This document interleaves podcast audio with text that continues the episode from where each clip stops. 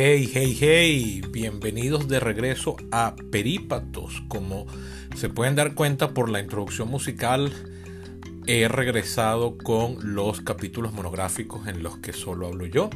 Esto es posible primero porque bueno, ya tengo teléfono celular otra vez, que es lo que utilizo como micrófono. Además, me hicieron una pequeña intervención quirúrgica de dermatológica y justamente una de ellas fue en la oreja me quitaron dos lunares que todavía está cicatrizando, entonces ponerme los audífonos para una conversación es algo incómodo que estoy evitando. Pero sobre todo, y lo más importante, es que eh, están pasando cosas en el mundo que merecen la pena dedicarles un tiempo específico para hablar, porque es un tema que me atañe, no solo porque, bueno, puedo hablar en alguna medida de él, sino porque creo que hay bastante interés. De hecho, hay gente que me ha escrito, me, invitaron la semana pasada a un programa de radio y hay gente que me ha escrito por redes sociales pidiéndome que haga un capítulo de perípatos dedicado a este tema. Entonces, bueno, para las Elisa Malaver del mundo, aquí va un capítulo sobre el fracaso de la OTAN y los aliados occidentales en Afganistán a raíz de la toma de Kabul el domingo de la semana pasada.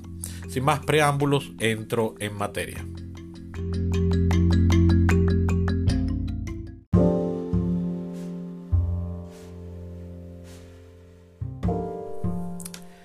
Si han seguido el podcast desde el comienzo, sabrán que no soy muy fan de hacer capítulos sobre el tema de la semana. Porque, bueno, eh, típico, el, tema de la semana deja de ser interesante cuando se acaba la semana y la gente quiere escuchar otras cosas, entonces el capítulo comienza a languidecer y más nunca se lo reproduce. Mutatis mutandis y lo que me está pasando con la miniserie de 20 capítulos que hice en el año 2020 sobre las elecciones presidenciales en los Estados Unidos, que digámoslo así fueron un bestseller mientras la campaña duró los últimos tres meses del año, pero ahora si de vaina consiguen una reproducción, un capítulo suelto, pues ya, ya no, van, no, van a volver a ser escuchados porque bueno, ya el evento noticioso pasó.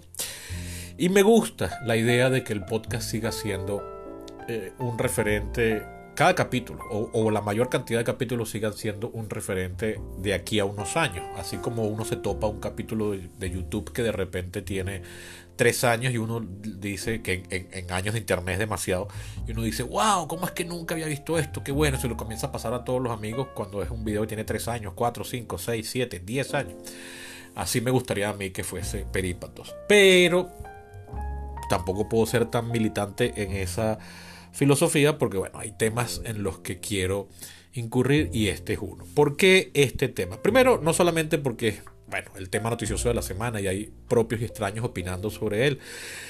Y yo quiero ser uno más, sí, es cierto, pero tengo que decir sin falsa modestia que es un tema en el que me considero con un mínimo de conocimientos objetivos y, de buena formación para eh, poder hablar del tema tratando de hacer algo más que una simple opinión. Recuerden que la máxima de este podcast es menos doxa, más episteme, es decir, menos opinión y más conocimiento certero.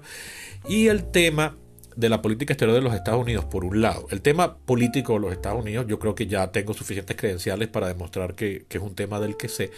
Pero el tema del fundamentalismo o el islamismo, el fundamentalismo islámico, y en particular los talibán es un tema al que yo tengo casi la misma cantidad de tiempo dedicado que el de los Estados Unidos. El paradigmático año 1998 para mí significó como una entrada a la madurez intelectual. Tenía 19 años, me comencé a interesar de lleno en política venezolana, fue mi primera elección, fue la del año 98, pero también fue el año en que yo decidí hacer como mi cinefilia algo formal y oficial, es decir, declararme cinéfilo y comenzar a ver películas que nunca había visto y comenzar a salir de mi zona de confort. Entonces comencé a alquilar películas europeas, clásicos, ir al cine solo. También fue el año en que por una de esas películas comencé a formalizar mis estudios sobre los Estados Unidos. Es decir, yo tenía interés para saber de los Estados Unidos, pero el hecho de que Chávez estuviese prometiendo una campaña eh, para un referéndum constituyente como su tema central de campaña electoral en aquel año. Y, una película en particular que vi en, aquel, eh, en aquella decisión expresa de estudiar a los Estados Unidos, eh, perdón, de, volverme cinéfilo de forma, vamos a decirlo, formal, fue una película eh, de Rob Reiner del año 95, pero que alquilé en VHS en el año 98, llamada An American President, en español creo que se llamaba Querido Presidente o algo así me, asombraron muchas cosas de esa película y, dije, no, yo tengo que saber más de por qué los Estados Unidos es así. Y ahí fue cuando comencé a buscar libros aquí en mi casa. Poco después llegó Internet a mi vida y entonces ahí pude buscar más y tal. Pero también fue el año en que entró en mi radar los talibán por los famosos atentados terroristas en las embajadas americanas de eh, Kenia y Tanzania, que fueron atribuidas a Al Qaeda, o que Al Qaeda reclamó la autoría de las mismas. Y Al Qaeda era un grupo terrorista que entonces se estaba mudando de Sudán a Afganistán. De hecho, tuvo que abandonar Sudán justamente porque ahí ya no le sirvió más de refugio. Y entonces los medios de comunicación que a los que yo tenía acceso en esa época, ese fue el año en que pusimos cable en mi casa y mi papá veía mucho la BBC de Londres y bueno, me pegó ese vicio a mí. Pero además mi papá compraba, y, mi mamá era quien más lo leía, un periódico español llamado El País, que es uno de los dos grandes periódicos españoles. Lo compraba los sábados, eh, llegaba con una semana de retraso y tenía un cuerpo especial dedicado a temas de actualidad mundial y yo me lo devoraba, así como también me devoraba la revista El País semanal. Y ahí comenzaron a hacer dossier sobre los talibán. Ahí comencé a estudiar el fenómeno de los talibán. mi papá me vio mi interés por este fenómeno islámico y me eh, dio a leer Kapuczynski, que es un periodista polaco que ya murió lamentablemente. Es el único autor del cual yo me he leído la obra completa. Es mi autor favorito. Es como, mi, es como un Indiana Jones hecho realidad para mí. Entonces ahí cumplía como un sueño, ¿no? Y eh, de ahí saltamos al conocimiento del Islam y yo luego en la universidad tomé cursos, bueno, tomé un curso que impartió mi papá, quien era como quien me llevaba la delantera en, estos temas y llenó la casa de libros sobre el Islam. Entonces, bueno, me puse a estudiar también sobre el Islam, las corrientes islámicas, la historia, la biografía de Mahoma, me la leí, las diferentes escuelas de interpretación coránica, las, las cuatro grandes escuelas que están detrás del radicalismo islámico, todo eso. Entonces, vamos a decir que de alguna manera puedo opinar con alguna eh, conocimiento, con, alguna, con algún fundamento sobre lo que está pasando en los Estados Unidos. Eh, eh, con los Estados Unidos en Afganistán, disculpe. Entonces, bueno, dada ya la explicación de dónde salen mis credenciales para opinar sobre esto, no soy ningún académico experto, pero algo sé. Paso ahora entonces a, bueno, atajar el toro por los cachos y hablar ya directamente del tema en dos eh, vamos a decirlo así, corrientes de interpretación o atacando dos temas a la vez. Las implicaciones políticas, cómo fue posible lo, que pasó, lo cual amerita recordar brevemente qué fue lo que pasó, y luego cuáles son las posibles implicaciones políticas y geopolíticas de este hecho. Para esa sección, bueno, acompáñenme después de esta pauta publicitaria.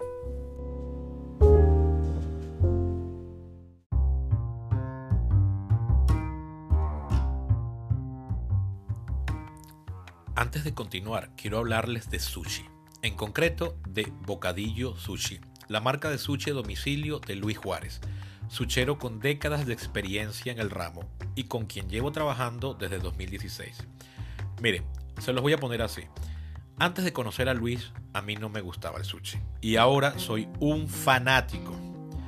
Pero no se conformen con lo que les digo. Vayan a su cuenta de Instagram y vean las fotos y lean los testimonios. Si viven en Caracas, les recomiendo su bandeja de tres roles, que equivale a 30 piezas. Y si llaman de parte mía, Sebastián Cova, les regalarán una bandeja extra de ensalada dinamita. Vayan a Bocadillo Sushi en Instagram y hagan la prueba. Si no viven en Caracas, no importa, porque pueden darle ese regalo a alguien que quieran y que viva aquí pagando por Cel o PayPal. Bocadillo Sushi, el mejor sushi para llevar.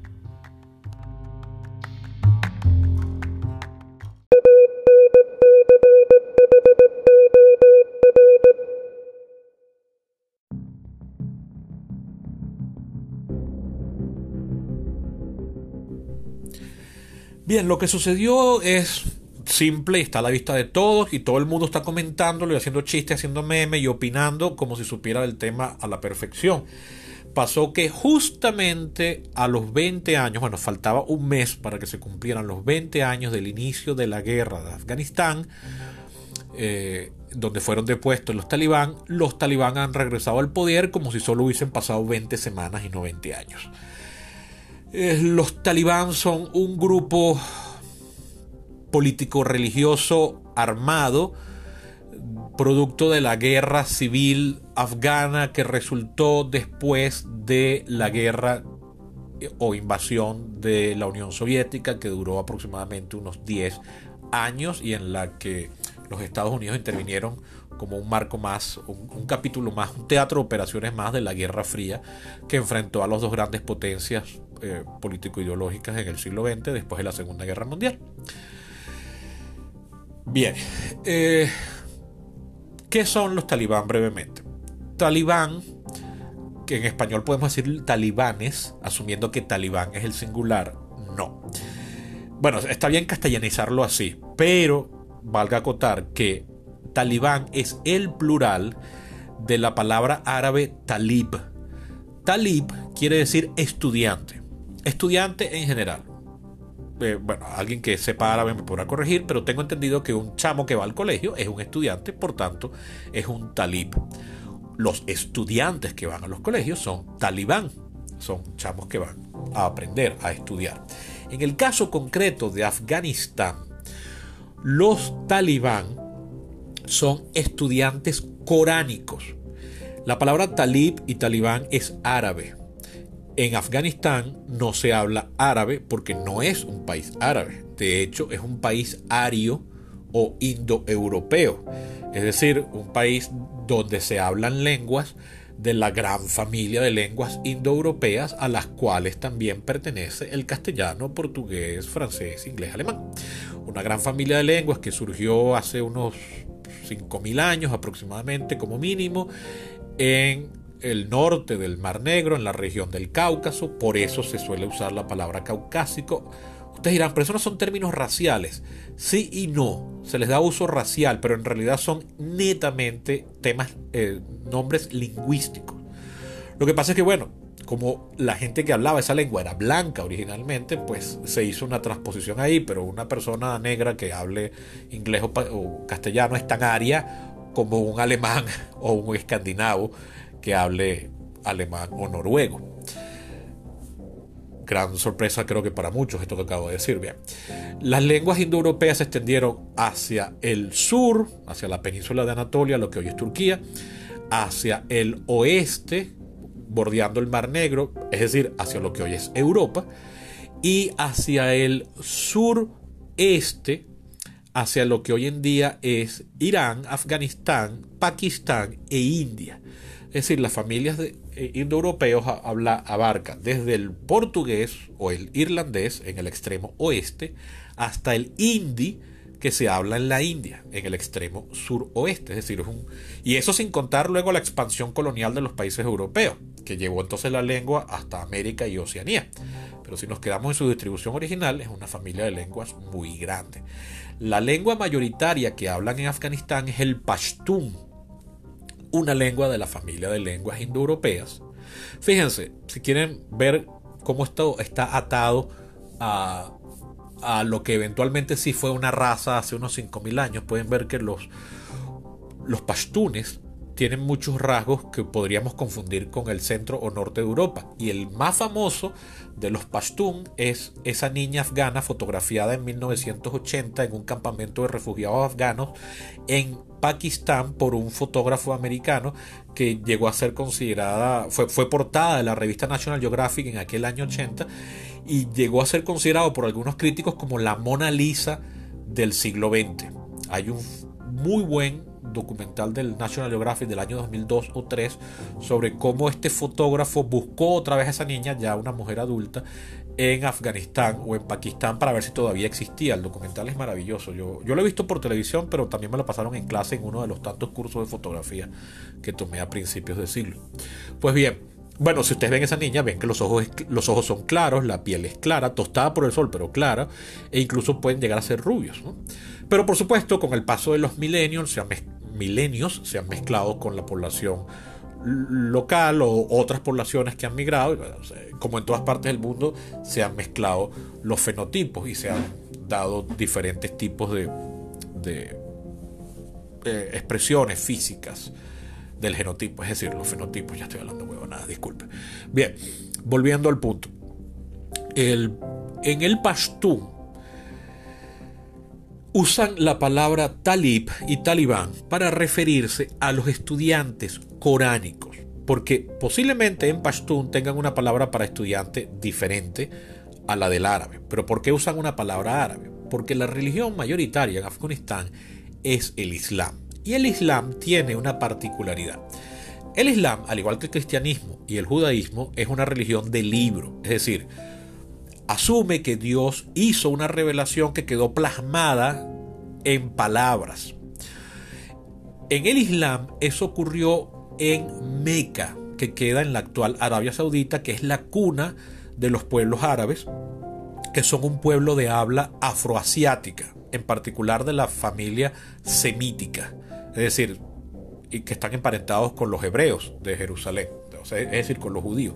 Hebreo y árabe son lenguas muy emparentadas como lo podrían ser español y portugués, por ejemplo, o inglés y francés, o inglés y alemán, etc. Pues bien, eh, en el Islam, como se asume que el Corán, que lo que quiere decir es la palabra, o sea, el verbo de Dios, dictado directamente por el arcángel Gabriel a Mahoma para que Mahoma se lo aprendiera y lo recitara, es la palabra de Dios y lo ideal es que no sea traducido porque es Dios hablándote directamente en árabe, o sea, Dios escogió el árabe.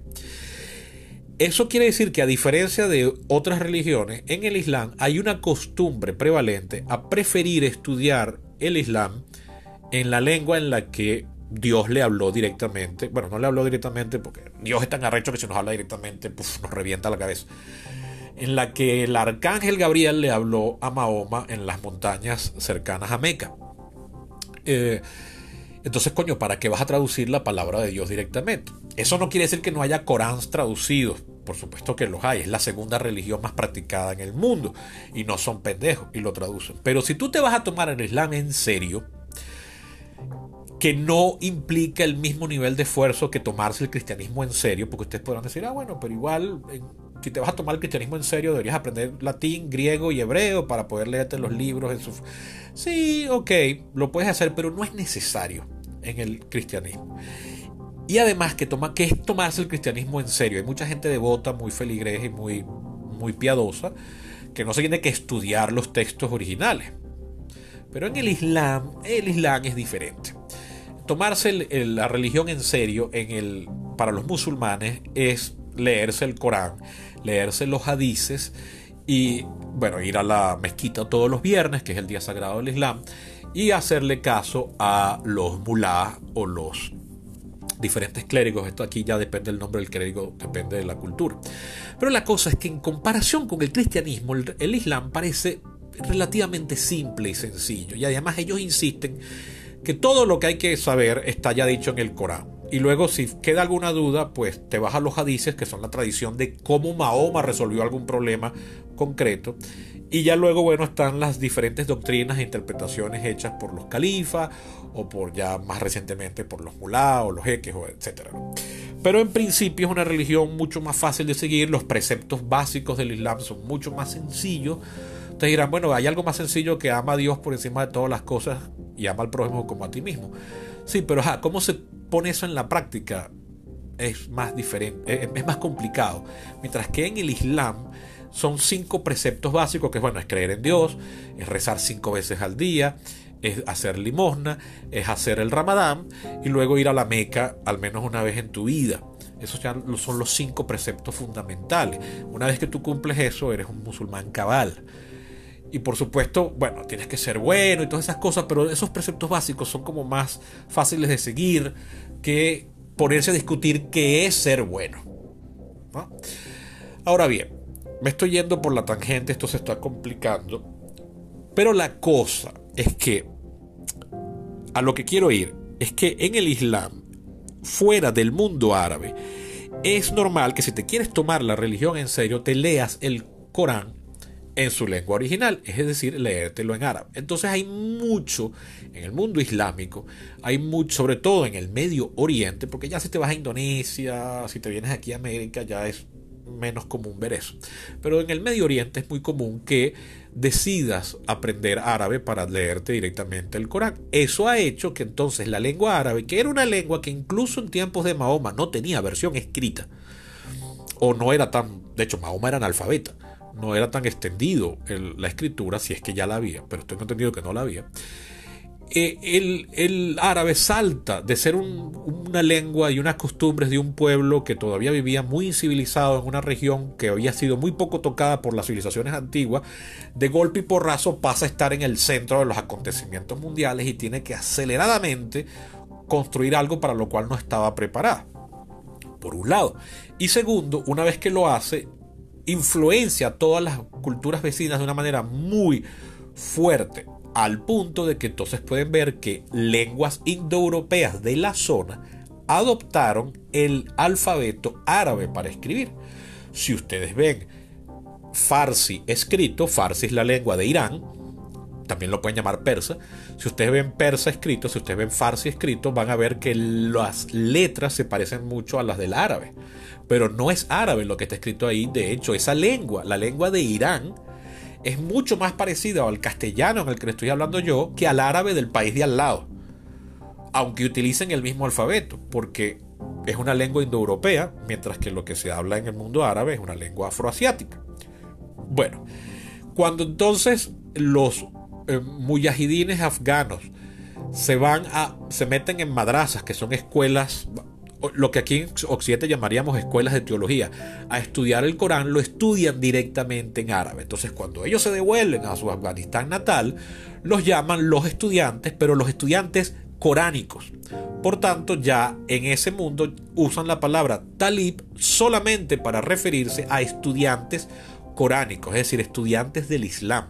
Por tanto, en el mundo exo-árabe, cuando se dice talib, o su plural talibán es para referirse a gente que viene de haber estudiado en una madraza, gente que está muy formada en el Corán y en la tradición islámica.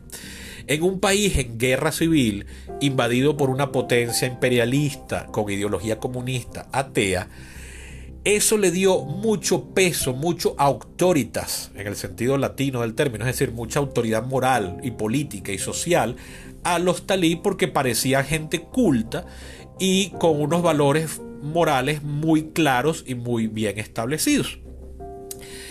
Eran combatientes que habían muy jóvenes, muy jóvenes combatido, es decir, cuando digo muy jóvenes, 20 años, habían combatido contra los invasores eh, soviéticos y una vez que son repelidos comienzan a luchar entre ellos, pero los talibán son los únicos que tienen como un norte moral muy claro de qué es lo que hay que hacer, mientras que el resto de Afganistán está en manos de todo tipo de intereses, es decir, los antiguos, el, antiguo gobierno comunista que había sido apoyado por la Unión Soviética, gente hasta cierto punto occidentalizada, chiíes, que son la minoría musulmana eh, que es predominante en Irán, que dentro del Islam es una minoría que solo eh, la siguen el 15% de los musulmanes del mundo, pero que son mayoría en Irán y que por estar al lado de Afganistán se regaron un poquitico hacia Afganistán.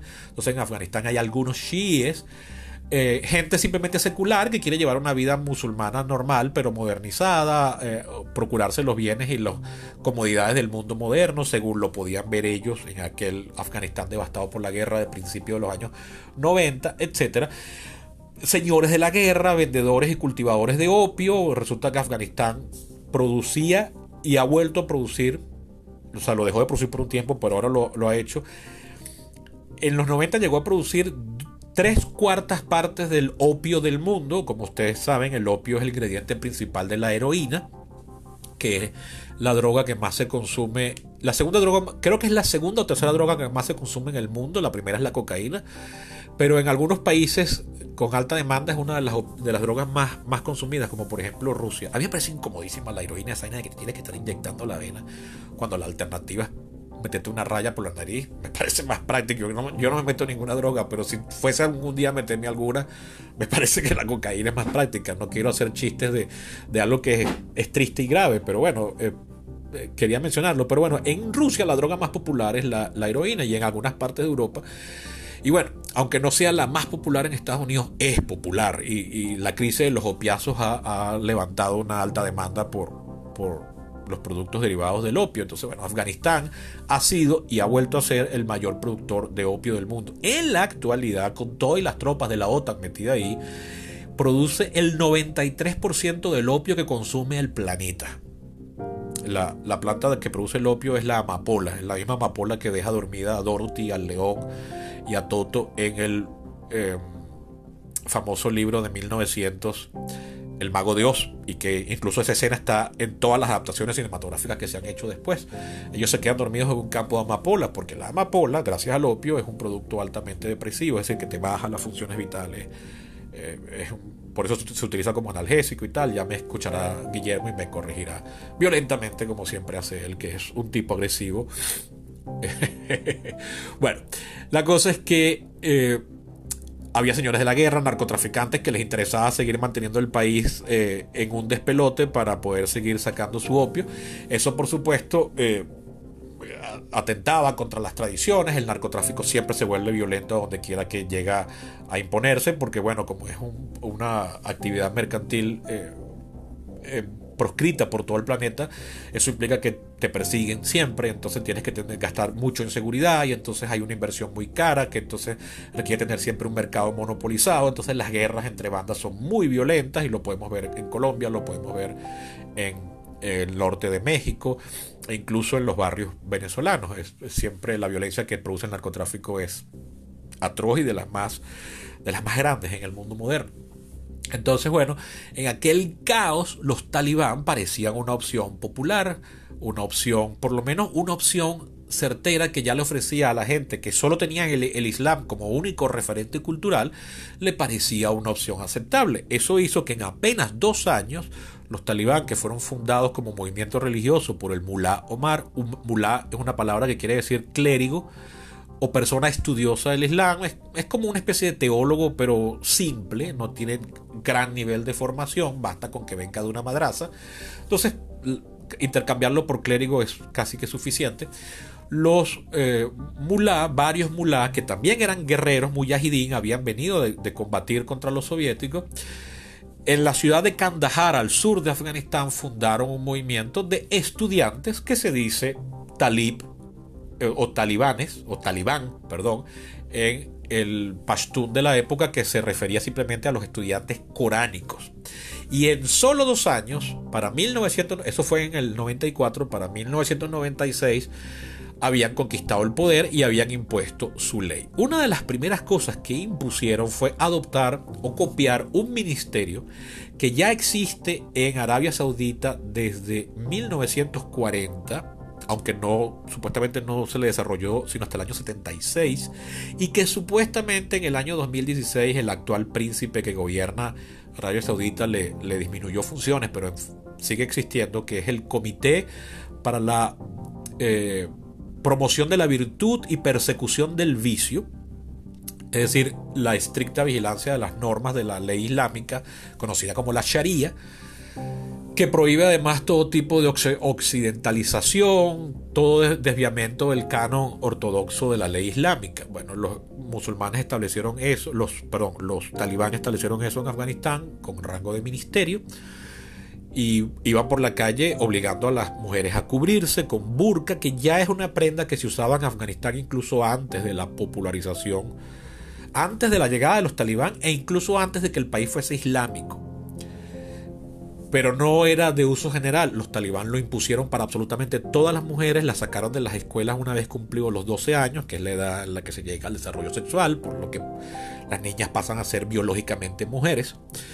Eh, y, obligar el uso de la barba. Yo recuerdo un programa que veía por Vale TV, una miniserie de Vale TV comprada a la BBC de Londres que se llamaba Tras los Pasos de Alejandro Magno, hecho por un historiador inglés que a finales de los 90 se iba desde Grecia, desde Macedonia, desde el norte de Grecia, hasta la India para pasando por Egipto, Irak y todo eso para seguir los pasos de Alejandro Magno usando la famosa análisis de Alejandro Magno, el libro del cronista que narró las aventuras de Alejandro Magno.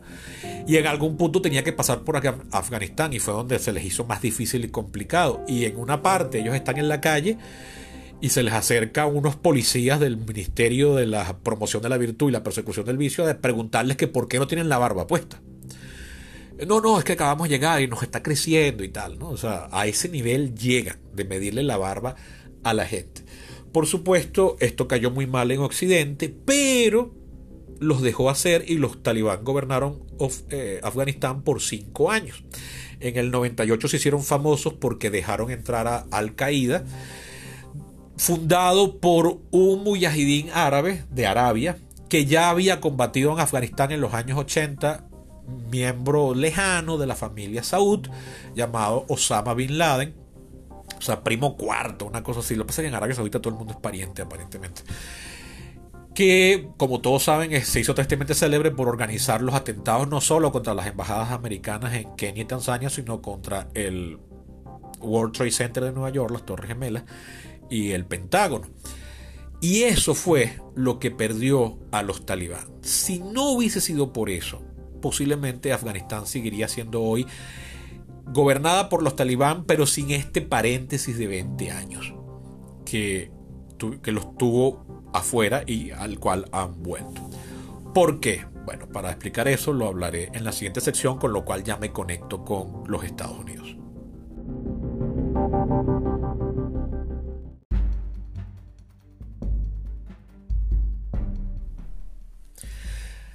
Al darse los atentados contra las Torres Gemelas que dejó al mundo en vilo con las manos llevadas a la boca. Yo todavía me acuerdo dónde estaba yo. Yo estaba aquí en Caracas, ¿no? Por supuesto, yo no estaba en Nueva York. Conozco gente que estaba en Nueva York en esa época. Pero yo recuerdo qué estaba haciendo yo, cómo me impactó, o sea, lo que le dediqué ese día, aquel evento, todo el mundo hablando de aquello, de verdad que fue un hito, fue un parteaguas en la historia y creo que cualquiera que me esté oyendo que tuviese ya pleno uso de sus facultades mentales para el año 2001, al oírme decir esto podrá también recordarme automáticamente qué estaba haciendo yo, dónde estaba yo, qué estaba diciendo yo cuando los atentados del 11 de septiembre.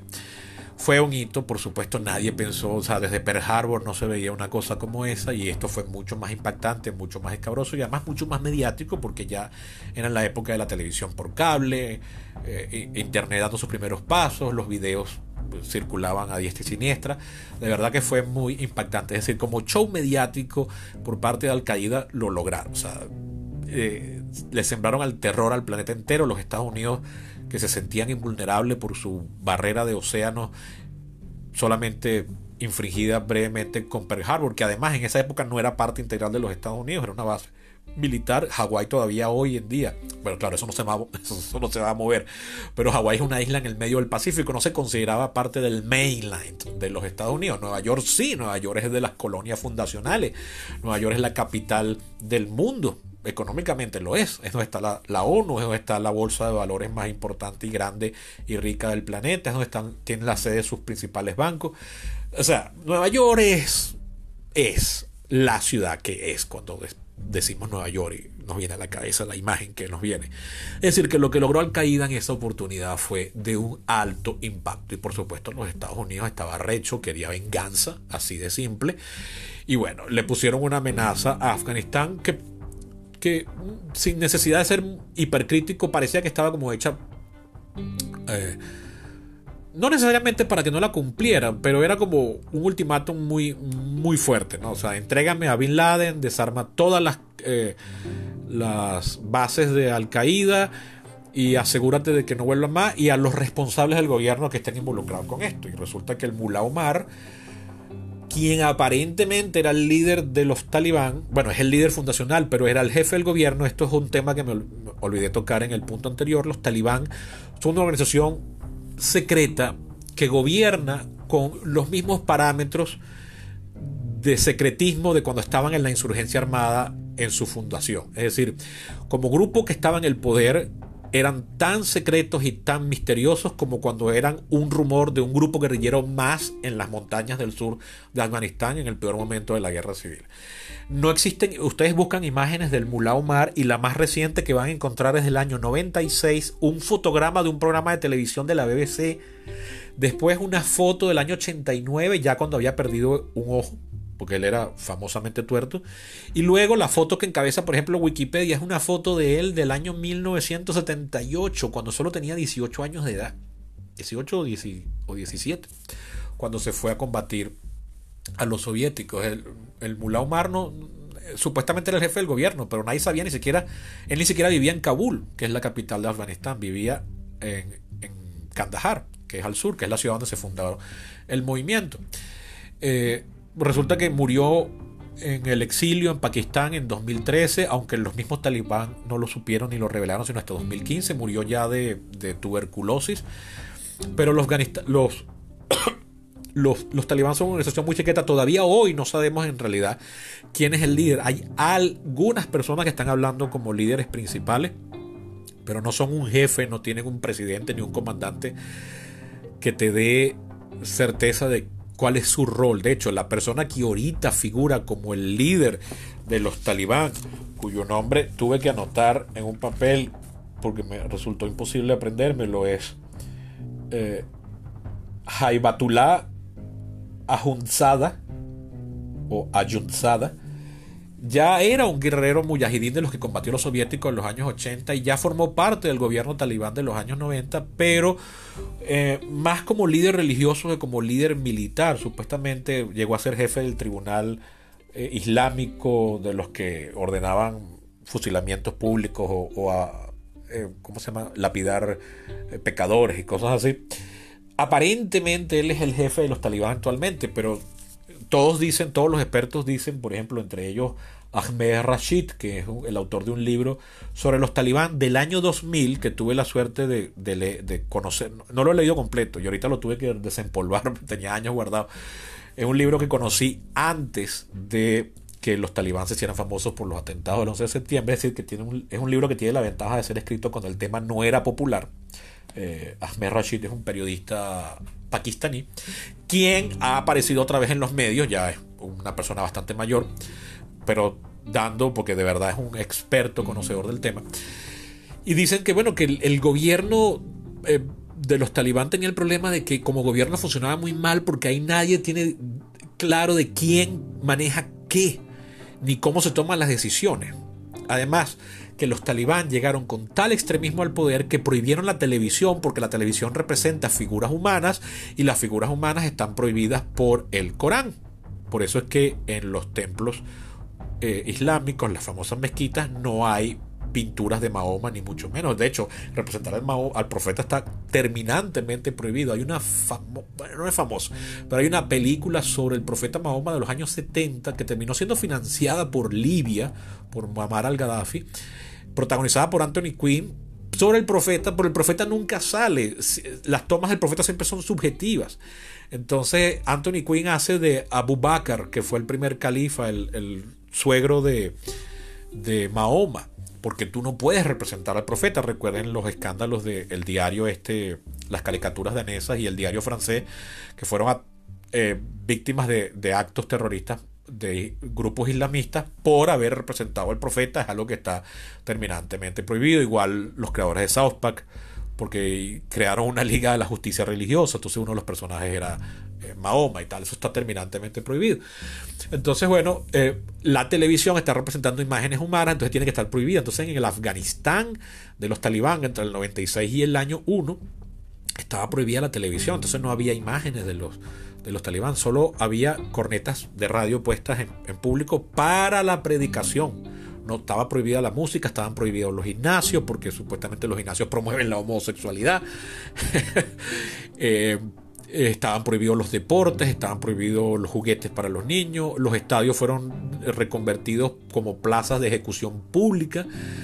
De hecho, este, este historiador de la BBC inglés, que junto a la BBC visitó Afganistán en ese programa de Tras los Pasos de Alejandro Magno, hay un día que, lo invitan al estadio porque posiblemente haya un juego de fútbol que aunque estaban prohibidos los grandes torneos dejaban que la gente los practicase.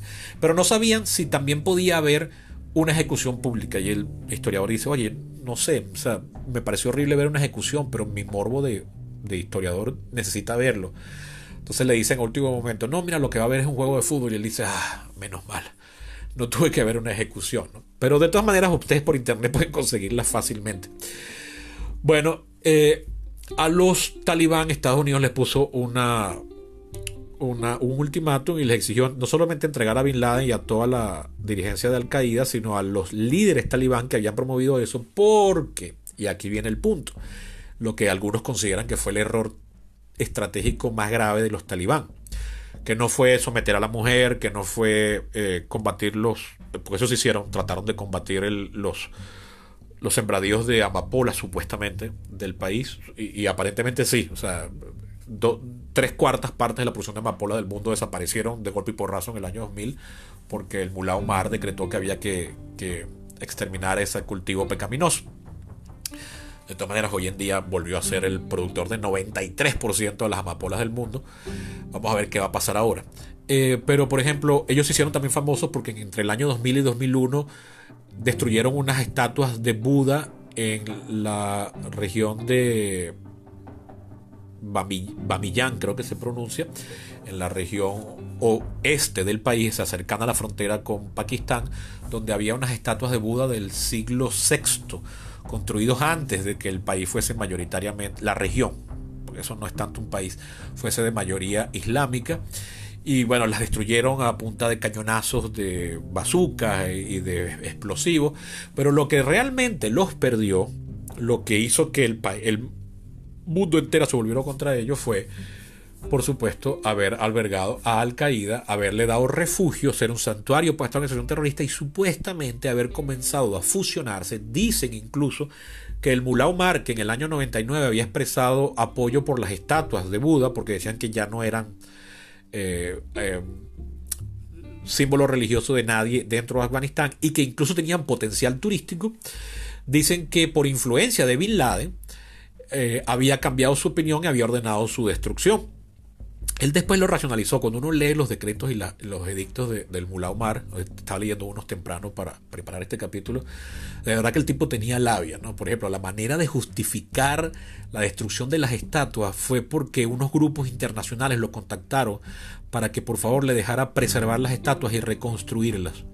Y ahí fue cuando él se convenció de que qué bolas esta gente tan indolente e insensible, que viendo que en el país hay tanta gente pasando hambre, y habría que decir pasando hambre por culpa de ellos, pero bueno, eh, esta gente prefiere gastar dinero en unas estatuas en vez de la gente. Por tanto, esas estatuas hay que eliminarlas, porque qué bolas como distraen dinero y recursos. Pero lo cierto es que decían que eran eh, imágenes religiosas que están prohibidas. La única religión es el Islam y la representación humana está prohibida por el Islam. Entonces las destruyeron, pero dicen que el cambio de opinión fue por culpa de Bin Laden. Y que además en algún punto algo que había caído mal a cierto sector de la dirigencia talibán es que habían ordenado por influencia, por insistencia del Mullah Omar, una fusión entre Al Qaeda, que era un grupo terrorista dedicado a la disrupción y atacar a Occidente en sus mismas casas, el ejemplo más patético es el atentado del 11 de septiembre, pero también tienes el del 11M en Madrid, tienes los de Londres, han seguido haciendo atentados, ya en el resto del mundo es como difícil hacerlo porque están muy alerta, pero los han seguido haciendo. Lo que pasa es que después el Estado Islámico que surgió en Irak les quitó eh, espacio en los medios, pero hoy en día han vuelto a la, a la palestra.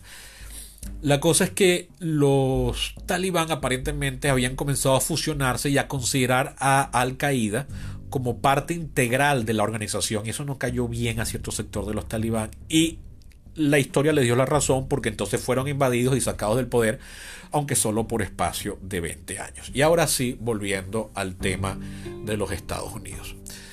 Sobre si la decisión fue correcta o no, sobre quién tiene la culpa de esta retirada, de que todavía se están retirando tropas que solo controlan el aeropuerto que el acceso al aeropuerto está vedado por los talibán, que hay 80.000 personas a los que los Estados Unidos y, los demás aliados de la OTAN le habían prometido visas para sacarlos del país por ser colaboradores del gobierno anti-talibán y que ahora no logran sacarlos porque los talibán no los dejan acceder al aeropuerto. que es lo único que controlan, y que además están negociando ese mantenimiento del aeropuerto que en cualquier momento los talibán se ladillan y lo sacan de ahí. Pues bien, aunque bueno, ya las tropas de la OTAN han mandado refuerzos para evitar que eso pase, y creo que los talibanes no son estúpidos, ellos quieren que los extranjeros se vayan por su propia cuenta.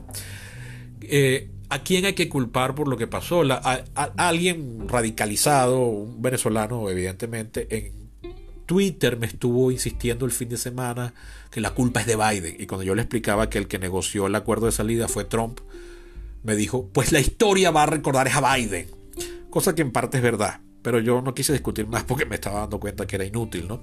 Pero en realidad, si somos sinceros, ¿de quién es la culpa? Bueno, es tan de Biden como es de Trump, como es de Obama, como es de Bush. Ahí Bush entró para básicamente vengar los atentados del 11 de septiembre. Eso implicó la derrota del gobierno talibán que fue expulsado del poder, pero nunca completamente extirpado de su existencia porque los talibán hasta cierto punto son, de alguna manera, muy tenue, si bien quizás no populares en Afganistán, la gente los ve como necesarios, quizás como un mal necesario, como parte integral de su cultura, que al fin de cuentas es algo mucho más afgano que cualquier cosa que estas tropas exteriores, desde los ingleses para acá, han querido imponernos. En un país que además como país realmente no existe. Afganistán, esa particular frontera de Afganistán, cuando ustedes ven que tienen algunos como una península al norte muy extraña, que es como un hilito eso es porque Afganistán es realmente es el estado tapón o el buffer que tuvieron que crear los ingleses y los rusos porque los dos imperios estaban expandiendo en el centro de Asia y llegaron a chocar en algún punto. Sobre todo a los ingleses se les metió en la cabeza que los rusos querían cogerse la India para ellos, cosa que no era verdad, pero el temor era válido.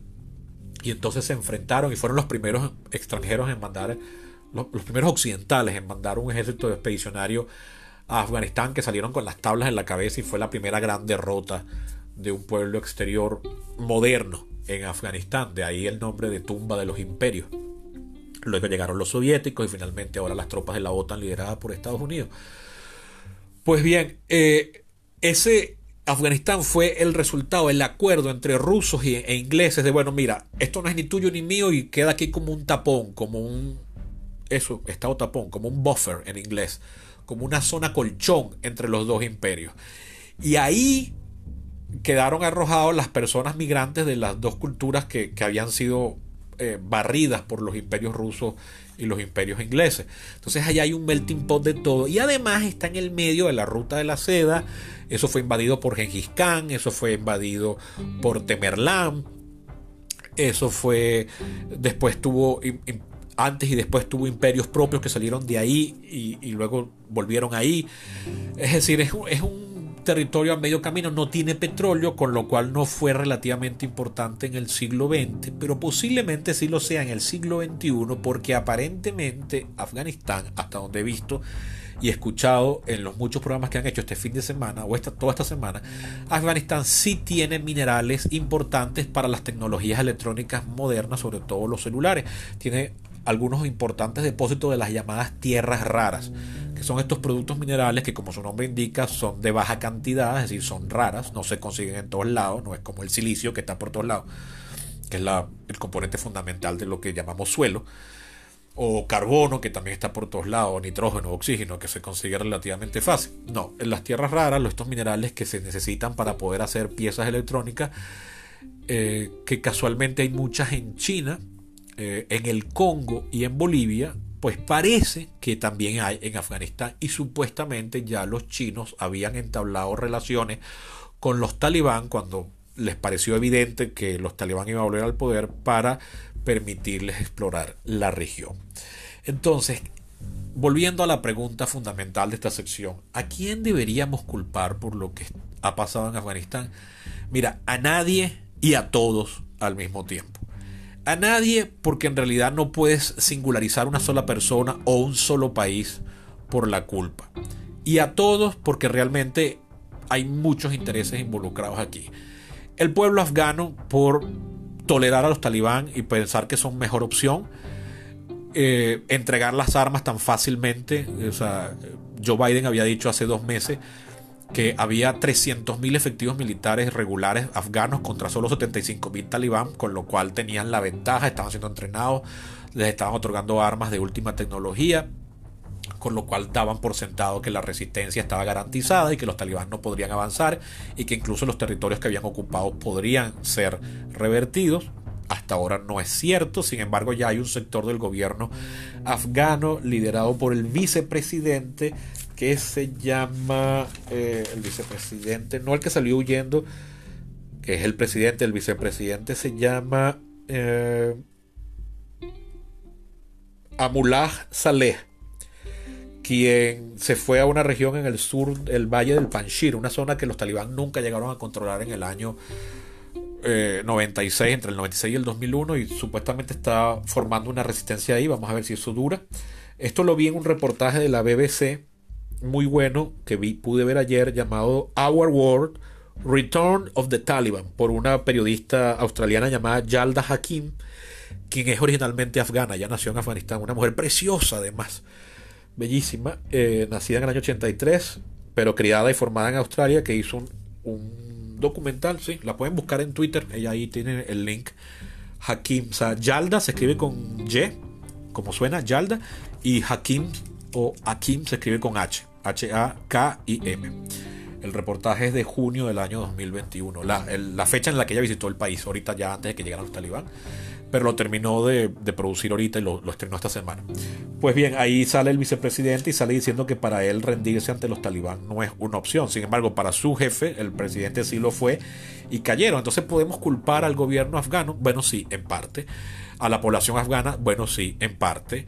A los señores de la guerra apostando a cada quien volver a la situación pre-año 96? Bueno, sí, en parte. A los chinos por haber hecho alianzas con los talibán y a los rusos por haber hecho también eh, ciertas conexiones con los talibán, sí, bueno, también. A los americanos por haber invadido el país y no tener un objetivo claro, bueno, sí, también. A Bush por haber invadido el país y después haberse distraído en la invasión de Irak, que fue una guerra innecesaria que distrajo demasiados recursos y no haber insistido en perseguir a Osama Bin Laden, sí, también. A eh, Barack Obama por una vez muerto Bin Laden en Pakistán en mayo del 2011 no haber dicho bueno ya el motivo por el cual hicimos esta guerra se acabó y nos vamos bueno sí también eh, a Trump por insistir en hacer un tratado de paz con los talibán incluso haberlos invitado a Camp David sin incluir al gobierno regular de Afganistán y haber obligado al gobierno regular de Afganistán a haber soltado 5.000 prisioneros eh, talibán, incluidos algunos de los máximos líderes que ahora están en la cúpula del movimiento talibán. Sí, claro, también. Y por supuesto a Joe Biden, porque es el que le reventó la papa caliente en la mano, aunque es al que yo le daría menos culpa de todos, porque apenas tiene gobernando ocho meses. Quizás lo que más se le puede reprochar es la ingenuidad de pensar que eh, los talibán eventualmente tomarían el poder, pero en algún momento del año que viene, que los ejércitos regulares de Afganistán iban a resistir y que incluso no haber terminado la evacuación a tiempo. Y esto me lleva a un segundo punto, o a un nuevo punto con el que ya me dirijo hacia el final del capítulo. ¿Por qué tan desastrosa retirada? ¿Cómo es posible que todavía estén en el aeropuerto tratando de sacar gente? Todavía haya 15.000 civiles americanos, no estoy hablando de los 80.000 civiles o militares afganos a los que se les ha prometido visa, no, estoy hablando de personal eh, del gobierno americano y de las contratistas americanas en Afganistán que todavía no los han podido sacar. A, quienes critiquen esto, y, sí, es un caos, o las imágenes del helicóptero en la mañana del domingo recuerdan por supuesto que sí a las imágenes de los helicópteros saliendo de la embajada de Saigón en el año 1975, cuando cayó Vietnam del Sur ante el embate comunista del norte. Eh, comparación que es casi que obligada. Eh, sí, en parte hubo ingenuidad ahí de Biden, sus habilidades comunicativas no son las mejores, esto es famoso, ya yo lo he dicho en capítulos anteriores sobre Biden. Eh, no debió irse de vacaciones, aunque bueno, esto agarró por sorpresa a todo el mundo. De todas maneras, ya volvió a Washington. Estaba en Camp David, que es ahí mismo, es al lado. Es como decir que te fuiste de Caracas para los teques.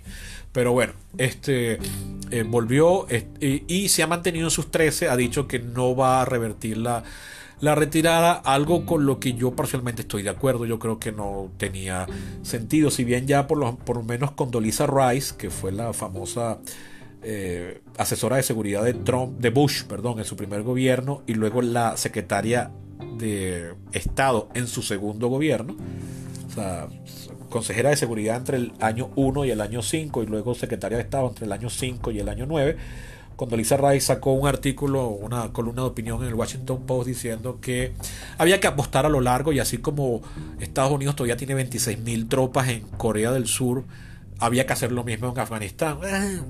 Mira, Afganistán no es Corea del Sur, ¿no? Afganistán no se parece a nada, como Corea del Sur no se parece a nada. Entonces aquí todo el mundo está opinando, todo el mundo tiene un buen punto de vista que exponer, pero al mismo tiempo esconde otras posturas. Cuando Lisa Rice también está cometiendo errores, porque si ella sabe tanto por qué dejó que el presidente se metiera en Irak, por ejemplo, porque insistió en que esa guerra era necesaria, que evidentemente no lo era y sobre lo que se apoyó era mentira. Entonces, bueno, eh, oye, mira, aquí todo el mundo tiene la culpa. Lo que pasa es que, como decía Kenny, que no sé si esa frase es de él, pero la hizo famoso. Las victorias tienen mil padres, pero las derrotas son huérfanas. ¿Qué va a pasar en Afganistán ahora? Yo creo que los, los talibán aprendieron la lección. Pero esto lo voy a dejar para la sección de cierre.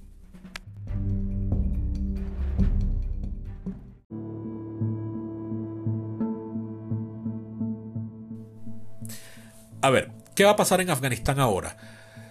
Pues bien, mira, yo creo que por ahorita, mientras el mundo está viendo, mientras el aeropuerto de Kabul esté ocupado y estén sacando a los eh, funcionarios occidentales y tratando de sacar, no creo que van a salir los 80.000 afganos a los que se les prometió visa, lamentablemente.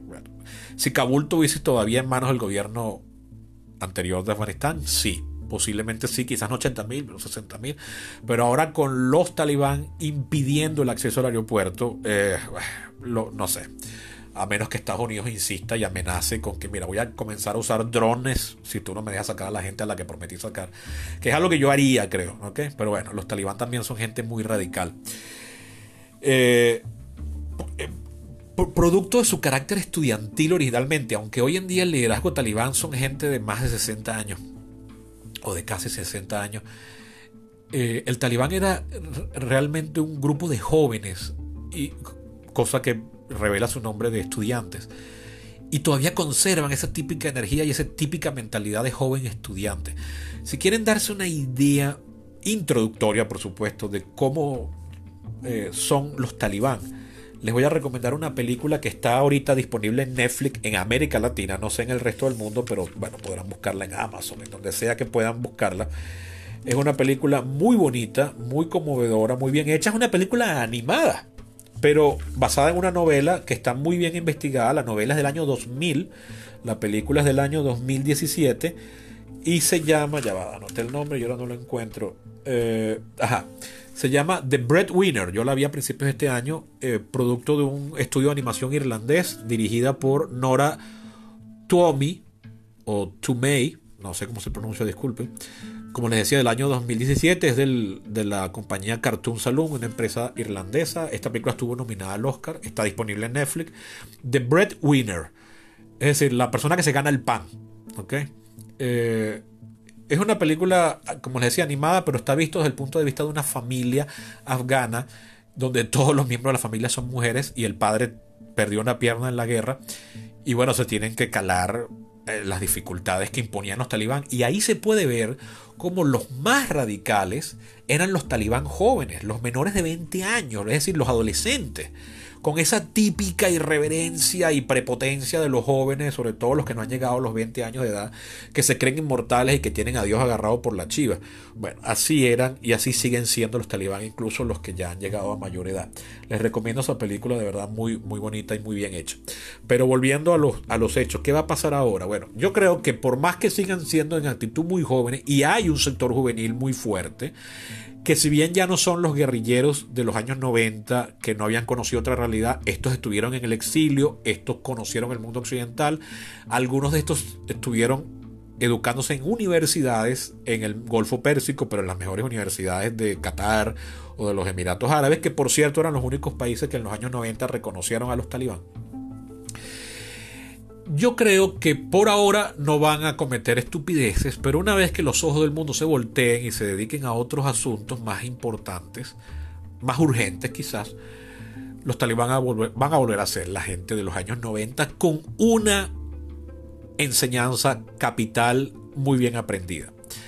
Van a volver a someter a las mujeres, van a volver a imponer la Sharia, van a volver a restablecer el Ministerio para la promoción de la virtud y la persecución del vicio, van a volver a medirle el tamaño de la barba a los hombres, van a impedir que las mujeres mayores de 12 años salgan a la calle si no están acompañadas, van a imponer la maldita burka otra vez, etc. Pero en lo que sí creo que no van a cometer el mismo error frontal, o sea, no de la misma forma, quizás no de ninguna forma, pero seguramente no de esta forma, fue e, es el de no volver a convertir al país en un santuario de grupos terroristas como Al-Qaeda o el Estado Islámico. Eso fue lo que perdió a los talibán en el año 2001. Incluso después de que los Estados Unidos le puso un ultimátum al gobierno talibán, llegó Hubo gente que propuso, bueno, vamos a dejar ir a Osama Bin Laden, vamos a hacer un juicio pan-islámico con varios países de la conferencia islámica, pero aparentemente fue el Mullah Omar el que insistió en que no, porque las tradiciones afganas eh, eh, obligan que tenemos que darle refugio a la gente y eh, Osama Bin Laden estuvo con nosotros en las malas, fue un mujahidín que combatió en los peores momentos cuando nos creíamos derrotados, no podemos hacerle esto ahora, etc. Y bueno, hay gente que cree que, que en el liderazgo talibán no, hay gente que estuvo en contra de eso, no lo suficiente como para rebatirle la opinión al Mullah Omar, pero que hoy en día sí está convencido de que eso fue un error. Ahora bien, ¿en qué capacidad están los talibán de cumplir esa palabra? Primero, ¿de verdad lo van a cumplir? Porque esta gente quiere imponer la Sharia en el planeta entero. ¿Hasta qué punto son con esa típica actitud juvenil de pensar que sí, que las ideas son lo máximo y que las ideas son bulletproof y las ideas son inmortales y vamos a llegar a proponerlas por todas partes del mundo. Piensen en un hippie, pero con un AK-47 y una barba de varios centímetros y una, toga de estas musulmanas tradicionales puesta encima, ¿no? Pero hippie al fin de cuentas, idealista universitario al, fin de cuentas. Eh, ¿Hasta qué punto ellos están mintiendo y a la vuelta de un par de años van a volver a ser el refugio de grupos terroristas? No lo sé. Yo creo que muchos de ellos van a decir, mira, esto nos perdió en el año 2001 y no vamos a perder 20 años de exilio por imponer esto. Pero hay grupos, sectores juveniles que van a querer hacerlo porque los entusiasma, porque les parece eh, genial, ¿ok? Pero también pasa que los talibán no están en capacidad de imponer su voluntad en, el, país completo, porque como les decía, no es un gobierno central unitario poderoso, ni siquiera tienen una cara visible. Ahí parece que se toman las decisiones de forma colectiva y, y aunque hay personalidades como lo fue el mulá Omar y como supuestamente hoy en día lo es Jaibatullah Ayunzada, no son personas realmente que tengan un poder omnímedo. O sea, no, mira, las comparaciones son odiosas y esta es muy odiosa, pero no son Chávez dentro del chavismo. O sea, Chávez tenía un poder carismático sobre sus seguidores y sobre su gobierno muy fuerte, que ahora que ya no está se puede notar. Eh, el Mullah Omar tenía mucha autoridad sobre los talibán, pero no, no tenía un poder que equivalga al que tenía Chávez aquí, porque además, aunque lo hubiese querido tener, no tenía la, infraestructura burocrática para poder hacer eso. en un país donde ni siquiera había carreteras, como tú logras que tu voluntad se transmita hasta otra parte del país para que se cumpla? Entonces ahí está profundamente eh, limitada la capacidad de los talibán de cumplir esta palabra, porque además en su combate en el exilio durante estos 20 años, como las tropas de la OTAN estaban persiguiendo por igual a los talibán y a Al Qaeda y luego aparece el Estado Islámico, muchos de los antiguos militantes de Al Qaeda y de los nuevos militantes del Estado Islámico coparticiparon de la retoma de Afganistán y han entrado en Kabul como si fuesen un talibán más, que a, la, a las buenas de Dios ahorita no importa la diferencia, pero que a la larga sí se va a manifestar. Y entonces estos grupos están, entre otras cosas, luchando por retomar Afganistán para que Afganistán vuelva a ser lo que era en los años 90. Entonces no están en la capacidad de cumplir su palabra del todo. Posiblemente esto es lo que los divida a futuro, porque un grupo radical va a volver a querer usar Afganistán de base de operaciones para hacerle la guerra al planeta entero, o simplemente promover el terrorismo internacional X, chinos y rusos van a ser los primeros que lo van a sentir, así que les va a pasar factura eventualmente. Como todos bien saben, tanto en China como en Rusia hay porciones del país de mayoría musulmana que son minoría en comparación con el país completo, pero que son mayoritarios, son endémicos pues de una región. O sea, están hacinados en una porción del país, pero ahí son numerosos.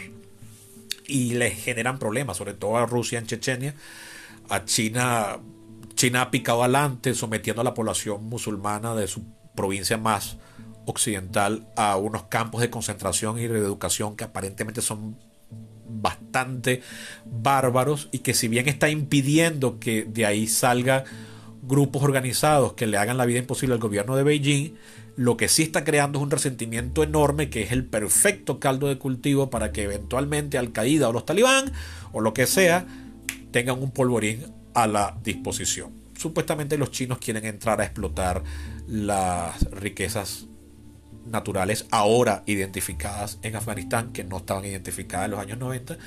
Vamos a ver que también se pueden llevar talibanes y chinos. No tengo mucha fe en ellos. Los talibanes han demostrado que son profundamente xenófobos y los chinos son bastante eh, antipáticos a veces cuando pueden llegar a un país a hacer explotación, traen a su propia gente, no le dan empleo a las personas locales, eh, mueven y sacan gente, etc. Bueno, si quieren seguir ahondando sobre las culpas, eh, me acabo de bajar ahorita de la página oficial un informe publicado por SIGAR, que es el Special Inspector General for Afghanistan Reconstruction, dirigido por un tal John Sopko.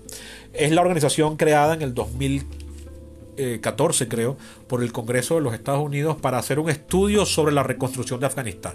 Justamente ahorita en agosto, pero antes de la caída de Afganistán, de Kabul, publicaron un informe de 140 páginas que me acabo de bajar, donde hacen una evaluación de eh, toda la operación estos 20 años. Eh, les resumo, spoiler alert, que el informe es profundamente negativo, no hace más que señalar error tras error tras error.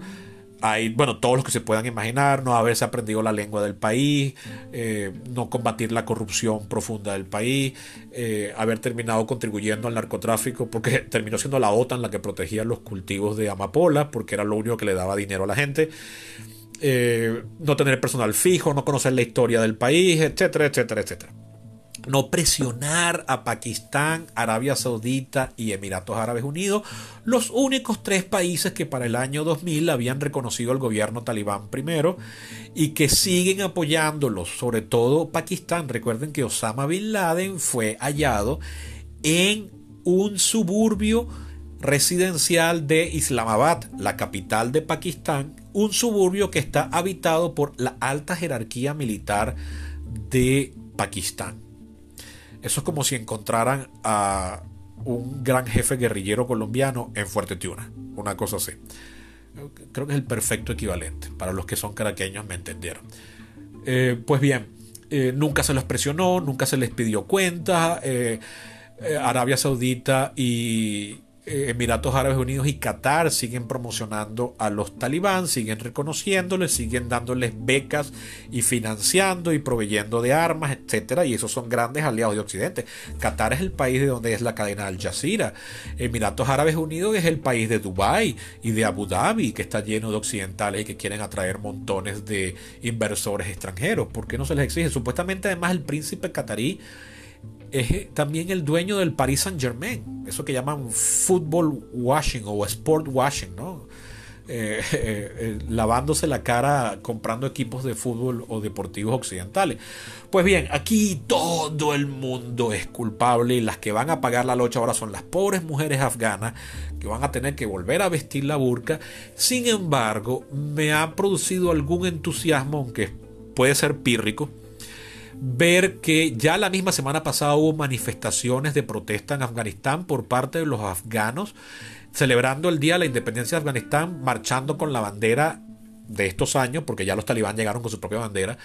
Y, aunque la manifestación fue desbandada a tiros eh, por los talibán, lo cierto es que me, impresionó ver que no se amilanaron, que salieron a, a, protestar, que hay mujeres afganas diciendo, mira, yo fui a la universidad y tú no me vas a volver a imponer la maldita burka de mierda. Entonces, bueno, no sé qué tanto van a poder resistir a los Kalashnikov de los talibán que aunque son profundamente occidentales, les encanta usar armas occidentales y andar en camionetas Hilux por todos lados y ahora que se están haciendo con las armas que abandonó el ejército regular afgano que se les había dado a los Estados Unidos, no sé qué tan buenos serán usando las ojos, porque son, son armas complicadas y esa es una de las mayores quejas que están en el informe este de Cigar, que las armas eran muy complicadas y los afganos no terminaban de aprender a utilizarlas.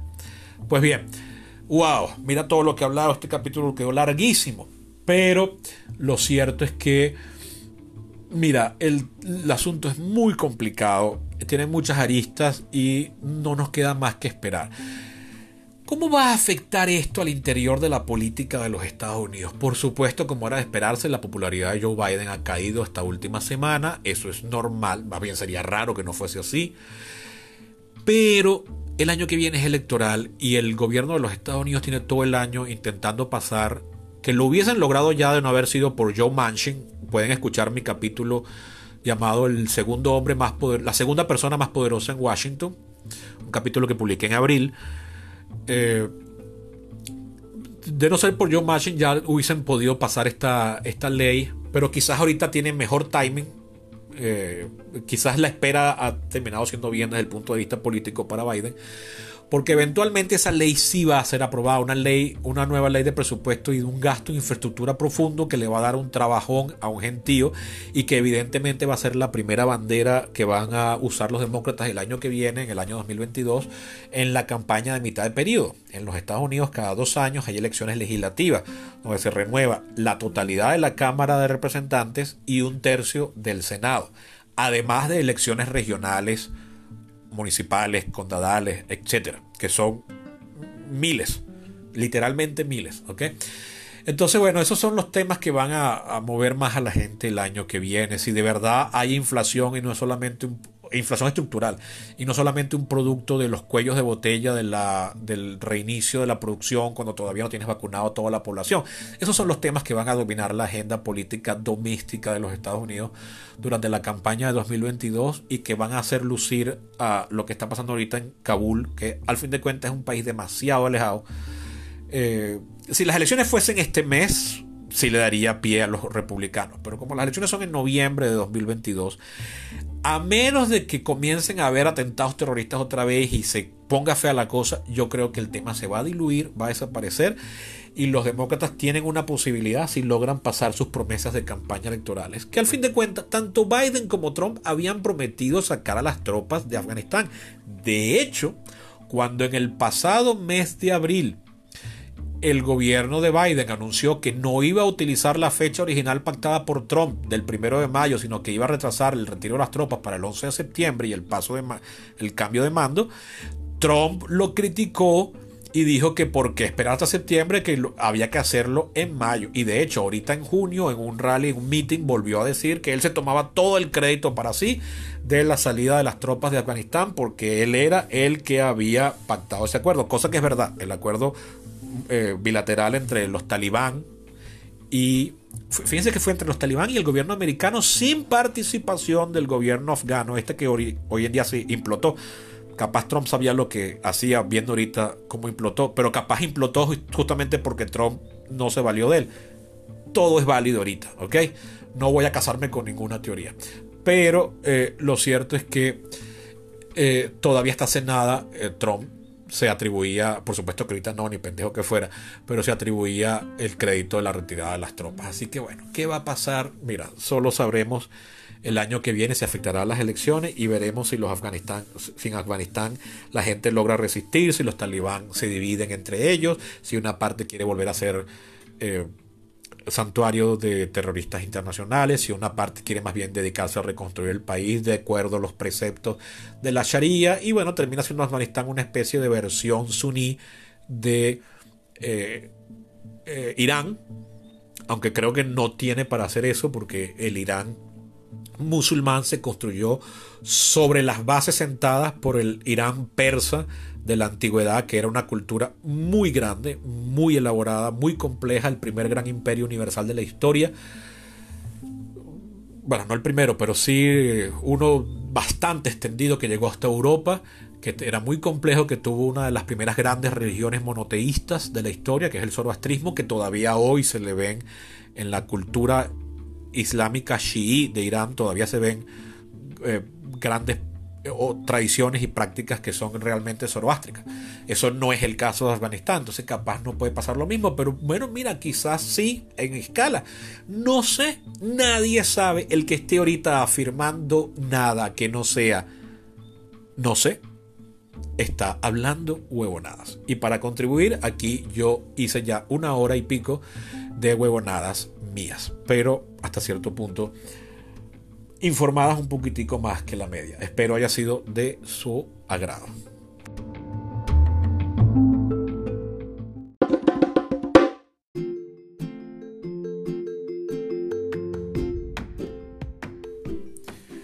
Bien, eso ha sido todo por hoy. El capítulo me quedó larguísimo, pero bueno, este, por un lado ya los capítulos en los que invito a gente a hablar son todos largos y segundo, coño, este capítulo no podía ser de menos porque había muchos temas que tocar y me, habían estado escribiendo incluso por las redes para pedirme un capítulo en el que hablara de todo, como les dije, fue entrevistado por radio. Entonces, bueno, dije, ah, ¿sabes qué? Déjame lanzarme, ya vamos a hablar de todo de una vez. Espero no haber perdido la práctica y haber sonado más o menos coherente y haber, haber hilado bien las ideas. Si no, pueden hacerme llegar sus críticas por mis redes sociales, arroba eco23 en Twitter Facebook. Recuerden que pueden ser mecenas de este podcast. A mí me encantaría dedicarme a esto como única ocupación y lo harían posible ustedes mediante su mecenazgo por Patreon. Se escribe patreon.com slash perípatos, como suena. También pueden hacerle llegar este podcast a aquellas personas que creen que le puede interesar, gustar o inspirar.